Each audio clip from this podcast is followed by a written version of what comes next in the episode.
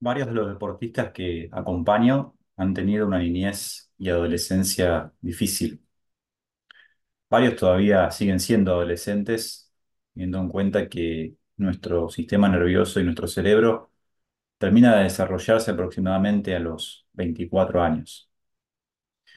Padres y otros familiares que los presionan consciente o inconscientemente para ganar y rendir, tener que vivir viajando y lejos de sus afectos más importantes, la imposibilidad de generar amistades a largo plazo, son algunos de los ejemplos de estas niñez y adolescencia duros.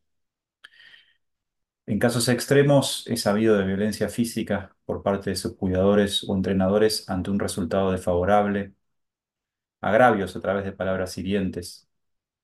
Todas estas experiencias van conformando lo que llamo los fantasmas.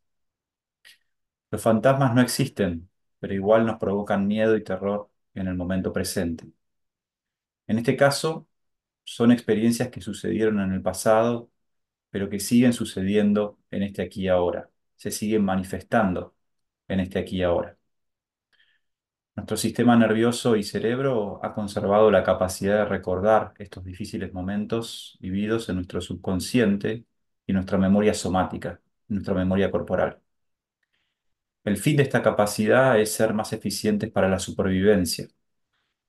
A partir de un estímulo en este aquí y ahora, puede ser algo externo como algo que nos dicen, algo que vemos oímos, algo interno como una sensación visceral, un pensamiento o reconocer una emoción, se gatillan los mecanismos aprendidos de protección, luchar, huir o paralizarnos.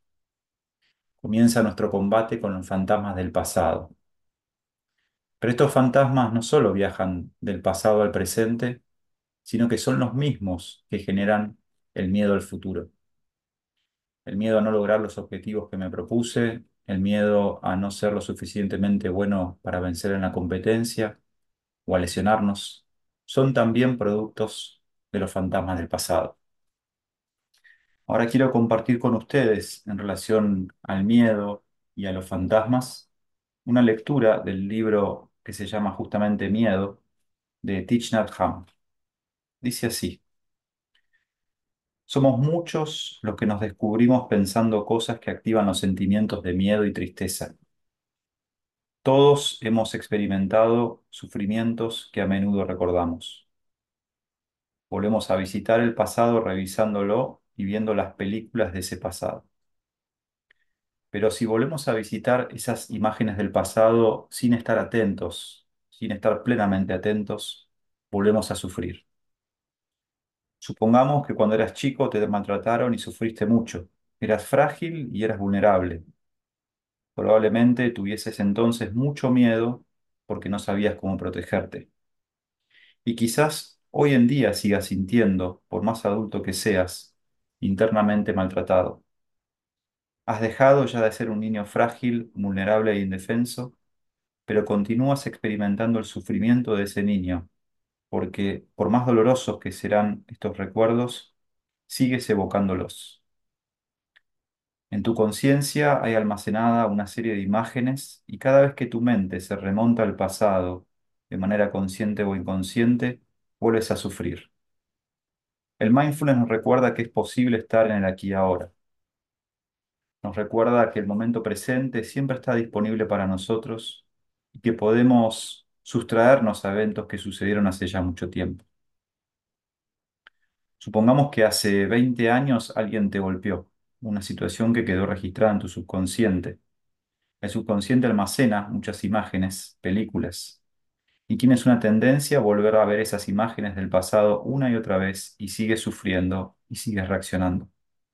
Por eso, cuando te remontas al pasado, vuelves a sentirte golpeado una y otra vez y sufres.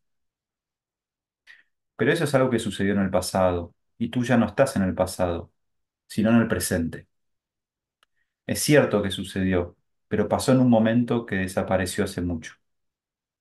De él no quedan ya más imágenes y recuerdos. Si sigues remontándote al pasado para ver esas imágenes, la tuya es una atención equivocada. Si te asientes, no obstante, en el presente, podrás contemplar el pasado de una perspectiva diferente, y transformar tu sufrimiento.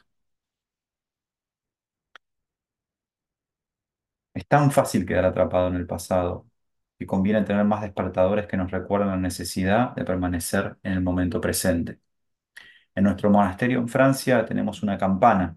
Cuando la campana suena, sentimos nuestra respiración y decimos, escucho la campana. Este maravilloso sonido me trae de nuevo a mi verdadero hogar. Me trae al aquí y ahora. Dile al niño que hay en tu interior que el pasado no es tu hogar, que tu hogar está aquí, donde realmente vives.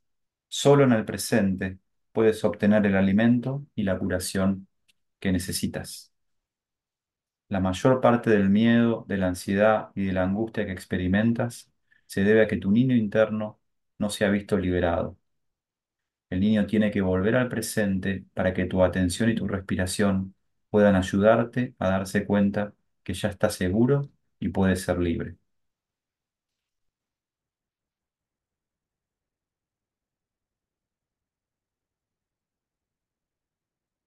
Muy importante que no pelees con esos fantasmas ni con los mecanismos aprendidos de protección en el presente. No tiene sentido alguno, ya que no tiene ningún sentido, ya que una y otra vez se manifestaron en distintas formas, se van a volver a manifestar en diferentes formas, a través de una reacción física, a través de un pensamiento intrusivo o de una emoción intensa. Lo importante es que puedas reconocer los fantasmas del pasado en este aquí y ahora y decidir volver al momento presente.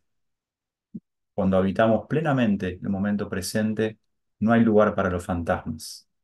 Además, el ser conscientes del aquí y ahora es una suerte de caza-fantasmas. Nos permite reconocer el origen de nuestros miedos para poder integrarlos y gobernarlos. Te dejo entonces una propuesta de práctica, de ejercicio para esta semana. La primera es poder hacer una lista de los fantasmas del pasado. Podés categorizar los fantasmas del más pequeño al más grande. Aquellas situaciones que viviste y que se siguen rememorando hoy. Aquellas situaciones que si bien no son tan conscientes, percibís que se siguen repitiendo.